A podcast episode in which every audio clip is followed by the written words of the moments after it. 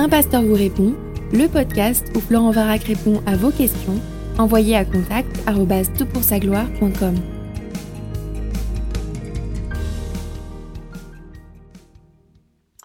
La question est posée. Bonjour mon frère, pour commencer j'aimerais remercier le Seigneur pour votre vie. J'ai trois questions pour vous.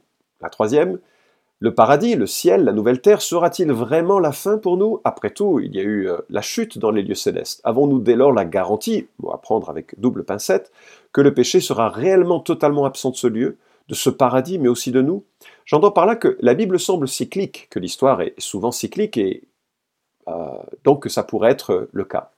Merci pour votre attention, je prie que euh, notre Père bénisse tout pour sa gloire. Fin de la question. Écoute, merci beaucoup pour ta question. Et je trouve que c'est vraiment une question euh, pertinente. Alors, euh, je la traite alors que la, Terre est balayée par cette épidémie absolument effroyable hein, euh, du coronavirus et qu'elle interpelle forcément sur les questions de, la vie et de la mort, et que ça me semble pertinent de, l'aborder.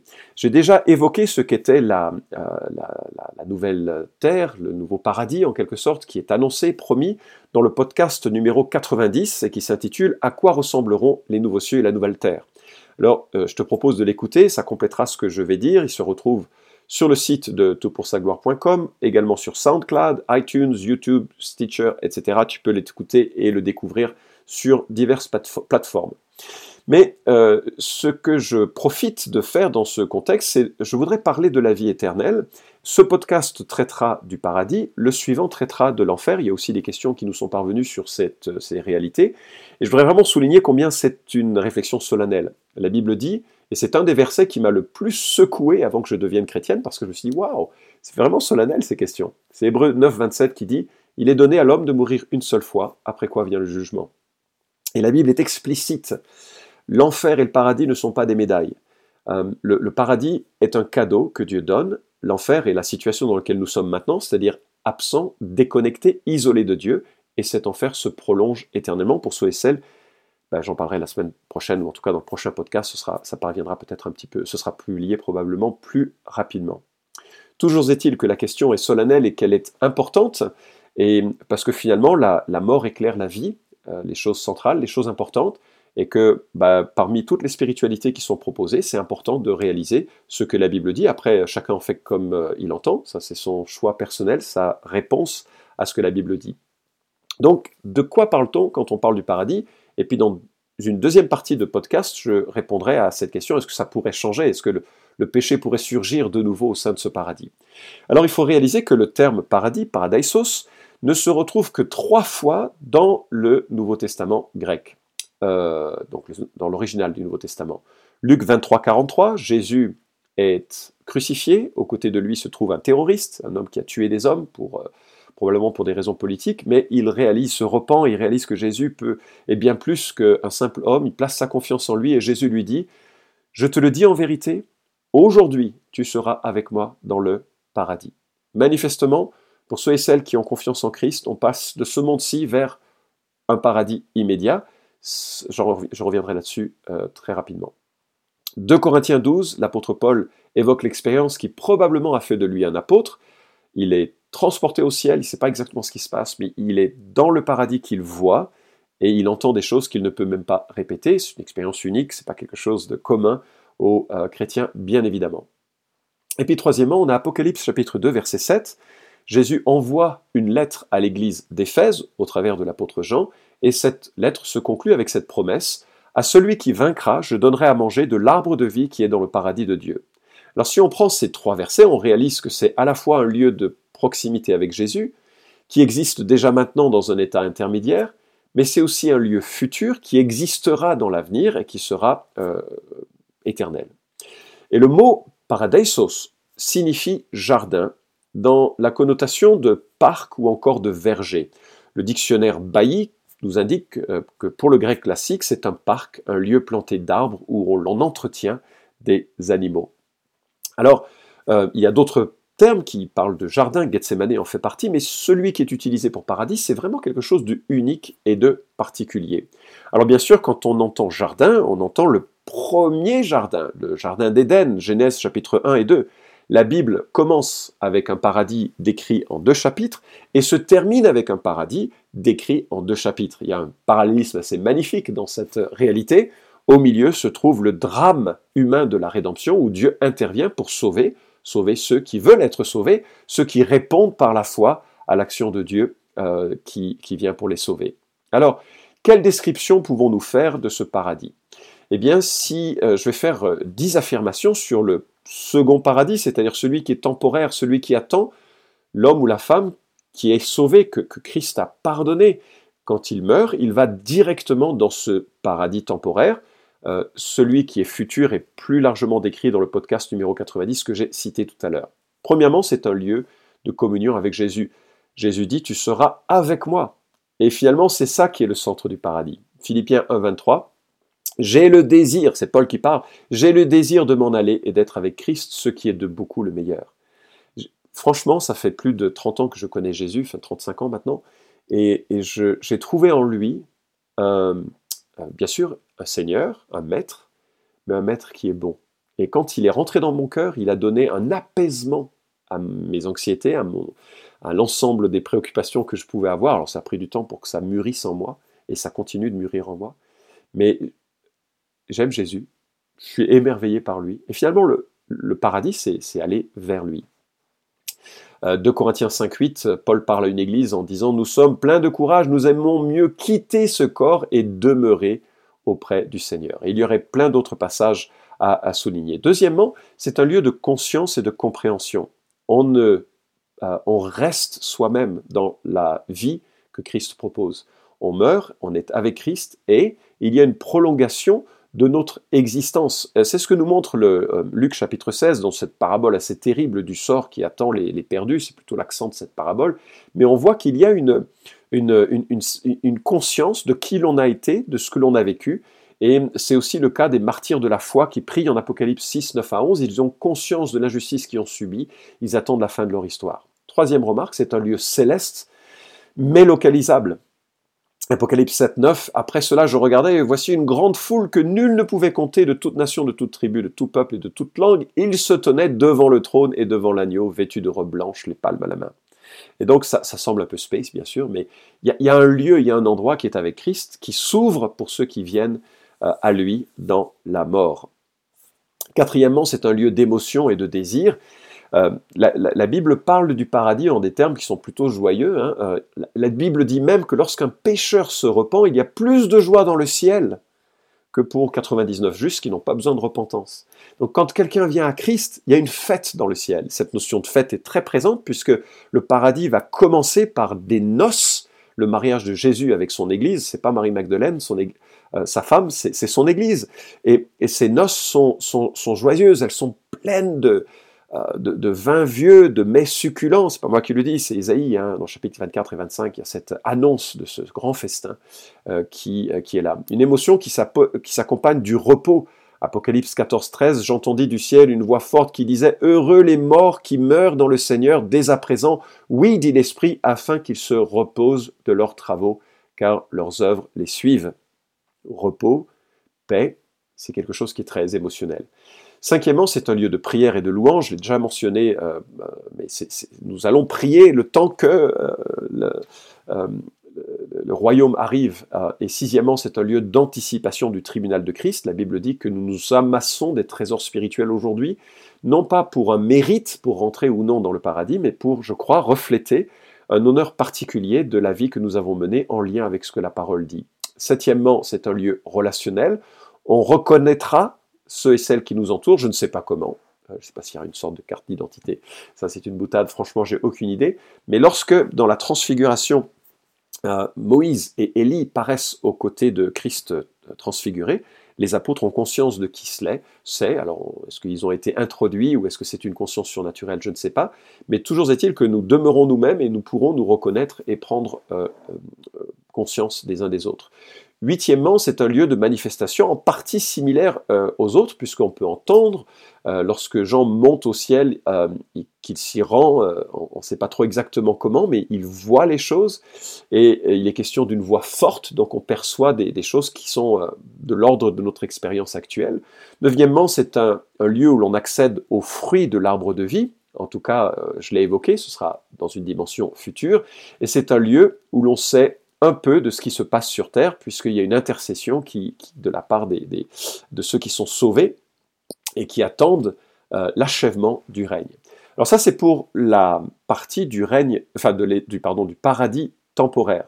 Le second paradis, le premier c'est Genèse chapitre 1 et 2, le second c'est ce lieu qui nous attend en communion avec Christ après la mort, immédiatement, et puis le troisième c'est lorsque Jésus établira euh, l'éternité sur euh, un, de nouveaux cieux, une nouvelle terre. Alors qu'est-ce qu'on peut dire justement de ce paradis éternel? Alors je ne vais pas reprendre ce qui est dit dans le podcast 90, mais je vais juste lire quelques phrases que l'on trouve à l'inauguration de ce paradis éternel. Apocalypse chapitre 21, à partir du verset 1. Je vis un nouveau ciel et une nouvelle terre, car le premier ciel et la première terre avaient disparu. La mer n'était plus. Et je vis descendre du ciel d'auprès de Dieu la ville sainte, la nouvelle Jérusalem, prête comme une épouse qui s'est parée pour son époux. J'entendis du trône une forte voix qui disait Voici le tabernacle de Dieu avec les hommes, il habitera avec eux, ils seront son peuple, et Dieu lui-même sera avec eux. Il essuiera toute larme de leurs yeux, la mort ne sera plus, il n'y aura plus ni deuil, ni cri, ni douleur, car les premières choses ont disparu.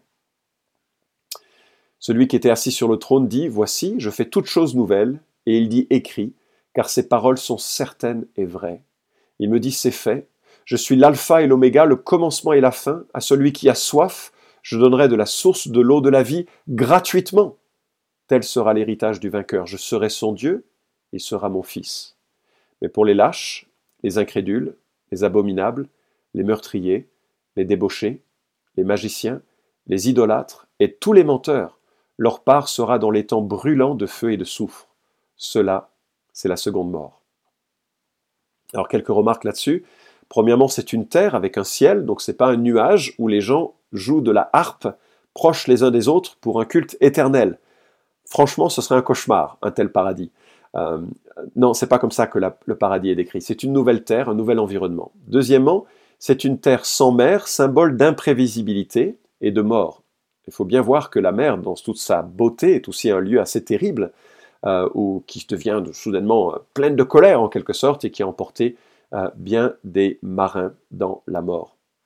Et je crois que c'est dans son symbolisme de violence et d'impétuosité qu'il est écrit qu'il n'y a pas de mer, puisque il y aura un cycle d'eau, puisqu'il est question de, rivières, on peut imaginer de grandes, grandes retenues d'eau, de lacs, etc. Mais la, mort, la mer, dans son côté salin, issu du déluge, etc., n'existera plus. Troisièmement, c'est un monde avec une ville sainte qui est l'épouse. C'est-à-dire que, et ça c'est vraiment étrange, la ville est à la fois l'épouse et l'ensemble des sauvés. C'est à la fois une habitation et l'ensemble des euh, sauvés. Les dimensions qui sont données, peut-être euh, symboliques, mais quand on prend ce symbole et qu'on lui donne une texture contemporaine pour s'en donner une représentation, c'est un cube de 2000 km de côté, donc c'est gigantesque et c'est grandiose, et je crois que c'est l'idée qu'il faut retenir. Quatrièmement, Dieu est au centre de ce paradis. C'est lui l'être le plus admirable, le héros de toute la Bible, le sauveur, le maître qui s'est manifesté et il sera avec nous. Alors, je voudrais juste évoquer quelque chose. Vous avez déjà rencontré des gens célèbres, des gens célèbres que vous admiriez, il y a comme un oh, je suis avec telle ou telle personne que j'ai admirée. Et on a envie de passer du temps avec ces personnes, on a envie de leur poser plein de questions, on a envie, alors ça peut être des stars, ça peut être des intellectuels, euh, ça peut être des scientifiques, bref, ça peut être des théologiens, mais bref, on a envie de, profiter de ces temps, ils sont connus, et puis on est là avec eux, et on peut discuter, et, et, et, et c'est très satisfaisant. Le paradis, on sera avec Jésus.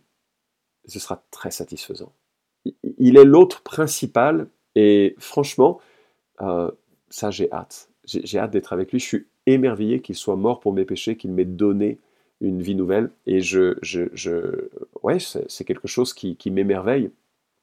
Et puis cinquièmement, il n'y aura jamais plus de douleur, de cris, de deuil, de, plus de mort, plus de péché. Et ça, ça m'encourage parce qu'on peut avoir comme souvenir de nos vies euh, des choses très douloureuses, des choses manquées, des fautes graves, des douleurs très vives, et tout ça paraîtra vraiment comme un mauvais rêve, avec un réconfort personnel de Dieu, puisque le premier geste que Dieu réalise dans l'entrée de ce paradis, c'est il essuiera toute larme de nos yeux. Donc voilà une description bien trop brève, mais la Bible est très sobre. Contrairement à d'autres livres saints qui s'occupent beaucoup du ciel, la Bible est très concrète, elle est très centrée sur l'existence de nos vies et de, cette communion à Dieu que nous avons, beaucoup moins sur les spéculations, ou qui pourraient paraître des spéculations, euh, liées à l'au-delà. Elle est très sobre sur ces euh, thématiques. Alors maintenant, j'aimerais aborder la deuxième, dans cette deuxième partie de podcast l'aspect de l'éternité du paradis. Parce que tu te demandes si euh, ça pourrait être cyclique. Et comme l'histoire des hommes est souvent cyclique, est-ce que l'on pourrait se retrouver dans un mauvais rêve, qu'au début on est un paradis, puis que soudainement il y en a un qui prenne, on ne sait pas quelle mouche leur est piqué, mais qui deviennent de nouveaux pêcheurs, qui entraîne l'humanité à, sa, perte de nouveau Est-ce que c'est possible? La réponse est un non catégorique. Pourquoi? Premièrement, le prophète Daniel évoque la venue du règne du Fils de Dieu, et il l'évoque en ces termes, en Daniel 2, 44, le Dieu des cieux suscitera un royaume qui ne sera jamais détruit, et ce royaume ne passera pas sous la domination d'un autre peuple. Il pulvérisera et anéantira tous ces royaumes-là, et lui-même subsistera éternellement. Le règne de Christ, une fois établi, sera éternel. Daniel 7, 27, le royaume, la domination et la grandeur de tous les royaumes qui sont sous le ciel seront donnés au peuple des saints du Très-Haut. Ce royaume est un royaume éternel, et tous les dominateurs le serviront et lui obéiront. De Pierre 11 parle du royaume éternel de Dieu, dans lequel il n'y a pas de variation à attendre dans, euh, à cause de la perfection de ce règne. Le trône du Fils est éternel, nous dit Hébreu 1.8, donc il y a une constance de ce règne, une éternité de ce règne. Deuxième euh, raison, l'instigateur du mal, au regard de la Bible, le diable, demeurera pour toujours au plus profond du lac de feu. Et il ne faut surtout pas imaginer que le diable va torturer des victimes c'est lui qui sera au plus profond du lac de feu. Ça commence avec Apocalypse 20, 10, le diable qui les séduisait fut jeté dans les temps de feu et de soufre, où sont la bête et le faux prophète, et ils seront tourmentés jour et nuit au siècle des siècles. Aucune possibilité pour lui de sortir de ce lac de feu. Donc si l'instigateur du mal est confiné, il ne peut non plus séduire.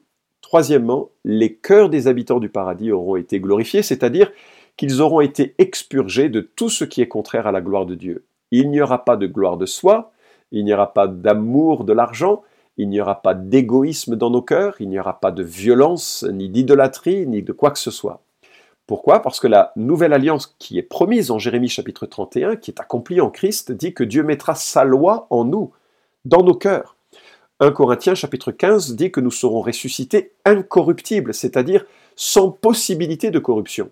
C'est-à-dire que le processus de vieillissement, de maladie et de mort ne feront plus partie de la nouvelle création. Et en cela, nous serons comme Jésus, moralement rendu parfait, juste, mais également incapable de pécher et physiquement emporté à la suite de sa résurrection. Le chapitre 15 de 1 Corinthiens est très euh, pertinent à ce sujet. Le Saint-Esprit qui vivra, et c'est la quatrième raison, qui vivra euh, en nous, sera dans une, nous serons dans une plénitude de communion avec le Saint-Esprit que nous n'avons jamais connue ici-bas. Il faut bien réaliser que lorsque Jésus annonce la venue de ce second juriste, de ce second consolateur ou défenseur, le Saint-Esprit, il dit qu'il sera éternellement avec nous. Jean chapitre 14, verset 16. Or, nous n'avons reçu que les arts de l'Esprit, c'est-à-dire les, le premier paiement, euh, euh, un acompte du Saint-Esprit. C'est déjà magnifique, c'est déjà extraordinaire. Ce Saint-Esprit nous a scellés, il nous a fait naître de nouveau, nous avons été baptisés du Saint-Esprit. C'est juste extraordinaire. Mais ce n'est qu'un acompte. Lors de la résurrection, nous aurons la plénitude du Saint-Esprit en nous. Et donc nous serons absolument incapables de vivre autrement que dans la bah, dans le fruit de l'esprit, c'est-à-dire l'amour, la joie, la paix, la patience, la bonté, la douceur, la bienveillance, etc., la maîtrise de soi, cette plénitude nous conduira à vivre comme Jésus et à désirer vivre comme Jésus. Il n'y aura aucune dissonance dans nos désirs et notre réalité, comme c'est le cas aujourd'hui. Et cinquième raison, enfin, quand l'Apocalypse annonce ce monde nouveau, Jésus dit explicitement ceci, J'entendis du trône une forte voix qui disait, Voici la tente de Dieu avec les hommes, le tabernacle, la tente de Dieu avec les hommes. Il habitera avec eux, ils seront son peuple, et Dieu lui-même sera avec eux. Il essuiera toute larme de leurs yeux, la mort ne sera plus, il n'y aura plus ni deuil, ni cri, ni douleur, car les premières choses ont disparu. Alors voilà, ça c'est la garantie. Nous ne serons plus dans une situation de chute possible, de retour en, arrière. Alors j'aimerais revenir sur un point principal. Tu te souviens, j'ai souligné que Dieu était au centre du paradis. Et c'est une raison pour laquelle, et je crois qu'il faut vraiment le rappeler, que ceux et celles qui veulent entrer euh, au paradis sans se repentir de leurs péchés, sans placer leur confiance en Christ, seraient tellement malheureux au paradis. Pourquoi? Eh bien Parce qu'on les forcerait d'aimer quelqu'un qu'ils rejettent aujourd'hui.